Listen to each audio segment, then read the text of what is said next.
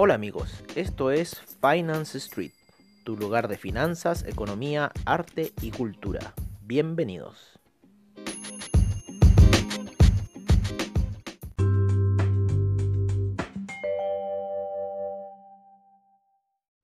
Un cordial saludo para todos nuestros oyentes este día sábado 30 de mayo. En nuestra edición del fin de semana veremos dos temas que nos interesan bastante para el mundo financiero. Uno es el tema del fiat. ¿Qué es el fiat? Y el segundo tiene que ver con el Bitcoin. ¿Qué es este y si será acaso la divisa que reemplazará todas las divisas en un futuro muy próximo?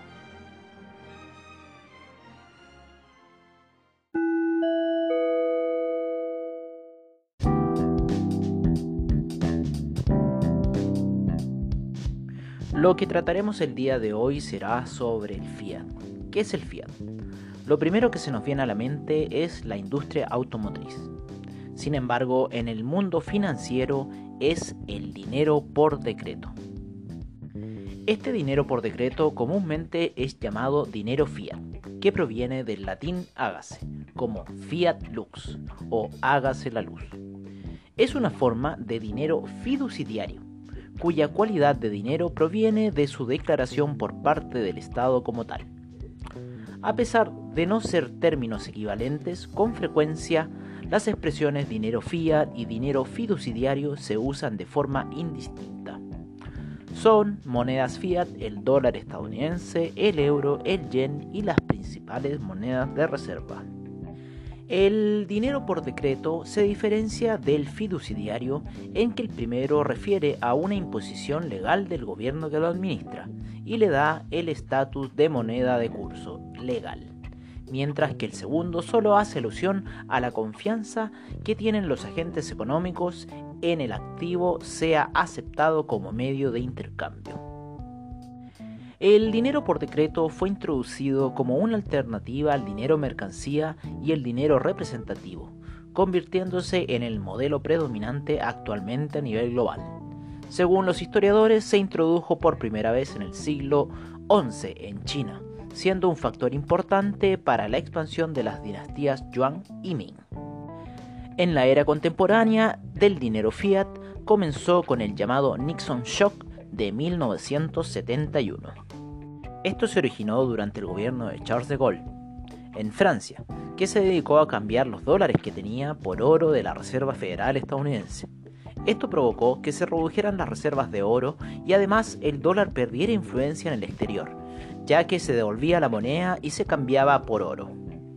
Sumado al endeudamiento de la administración Nixon por la guerra de Vietnam, el presidente tomó la decisión el 15 de agosto de 1971 de acabar con la convertibilidad del dólar, lo que puso fin a la época del patrón de oro a nivel mundial. Desde ese momento, el dinero dejó de ser fiduciario, dinero con respaldo, es decir, el que representa un valor atesorado por el gobierno que lo imprime, y pasó a ser dinero fiat dinero sin respaldo tangible, tan solo tiene un valor atribuido por convenio.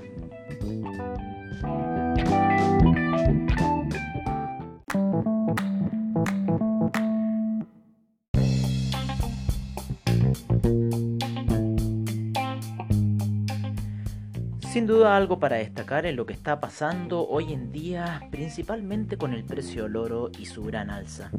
¿Qué ha estado sucediendo? La sobreimpresión de dinero a nivel global. Entonces, ¿qué hacen los inversionistas? Refugiarse en valores como el oro, para poder tener respaldo de este dinero fiat. Sin duda que el fiat es algo muy importante en lo que está ocurriendo en los mercados actuales, ya que no tenemos en cierta forma un respaldo monetario fuerte, con lo cual eh, los metales preciosos están subiendo en una escalada que no se veía venir.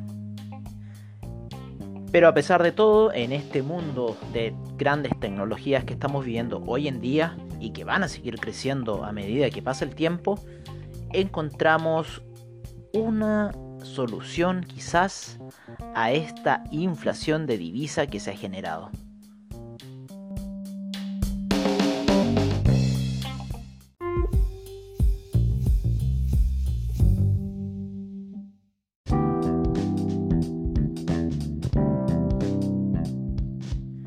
Dentro de toda la volatilidad actual nos encontraremos con el Bitcoin.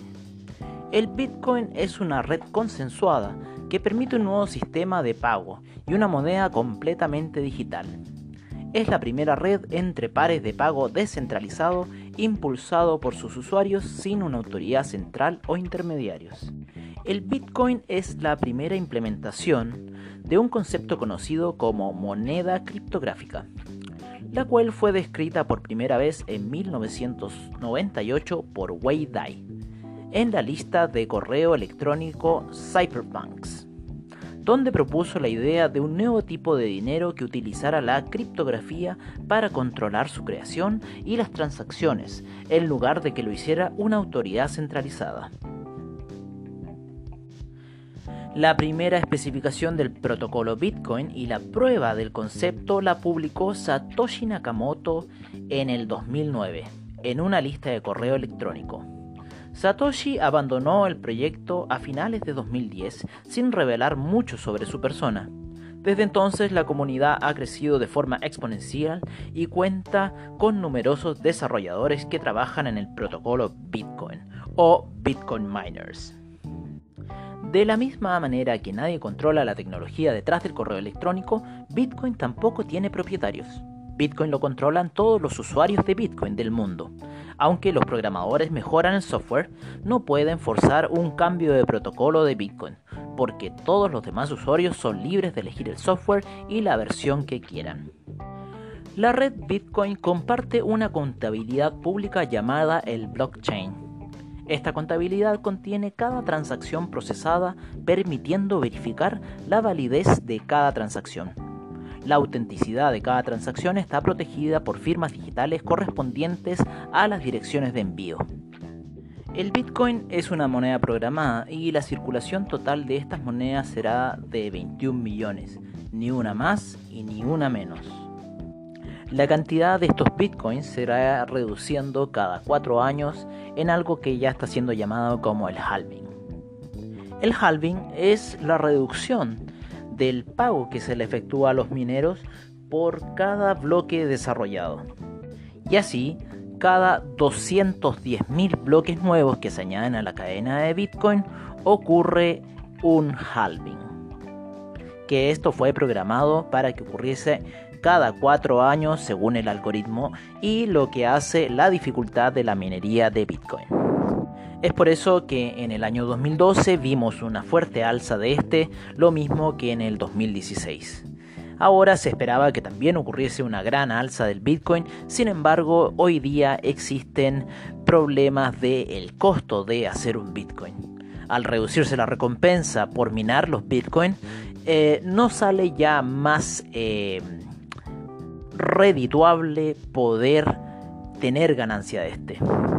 Y debido a la gran energía que ocupan los procesadores y los ordenadores para poder ordenar todo el blockchain y la cadena de Bitcoin, resulta que se le está viendo su tema con respecto a la huella de carbono.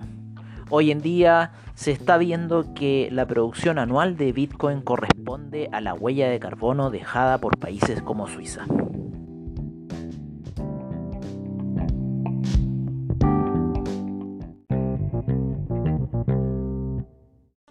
Sin duda que las divisas de hoy en día y el Bitcoin están dando que hablar. Por una parte vemos que el Bitcoin va a ser una moneda que no genera inflación porque tiene un número limitado de producción. Sin embargo, las divisas actuales solamente generan inflación y están respaldadas por nada en el denominado fiat. ¿Qué podrá ser del Bitcoin a futuro? Se irá a respaldar en algún valor tangible o quizás algún país le dará algún valor para regular estas transacciones? Eso hasta el minuto es algo muy difícil de saber.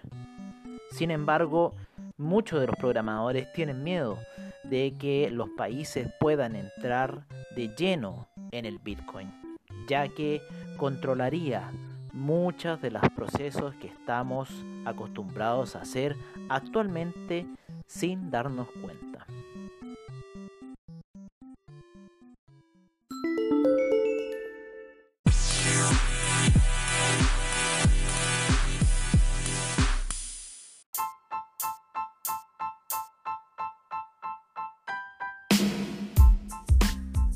Las cotizaciones del criptomercado para el día de hoy. En primer lugar tenemos a Tether, el cual registró una pequeña alza del 0.05%, registrándose a niveles de un dólar. Bitcoin por su parte sufrió un alza de un 1.45% y se sitúa en 9.540 dólares. Ethereum por su parte tuvo un alza de un 7.96%, ubicándose en los 237 dólares. Ripple sufrió un alza del 4.24%, llegando a los 0.20 centavos de dólar. Cardano por su parte en 0.07 centavos con un 15.22% de alza. Litecoin con un 5.95% ubicándose en los 47 dólares. EOS en 2,7 dólares con un alza de 4.12%. Binance Coin en 17 dólares con 56. Bitcoin Cash en 247 dólares y 19 centavos. Ethereum Classic en 7 dólares con 35.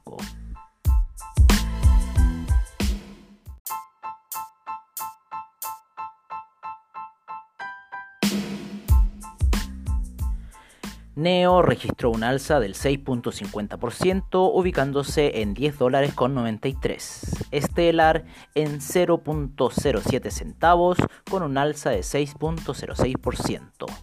Y por su parte, Monero con 67 dólares y 87 centavos y una alza del 1.59%. Sin duda que todo el criptomercado se ha visto alcista en la jornada.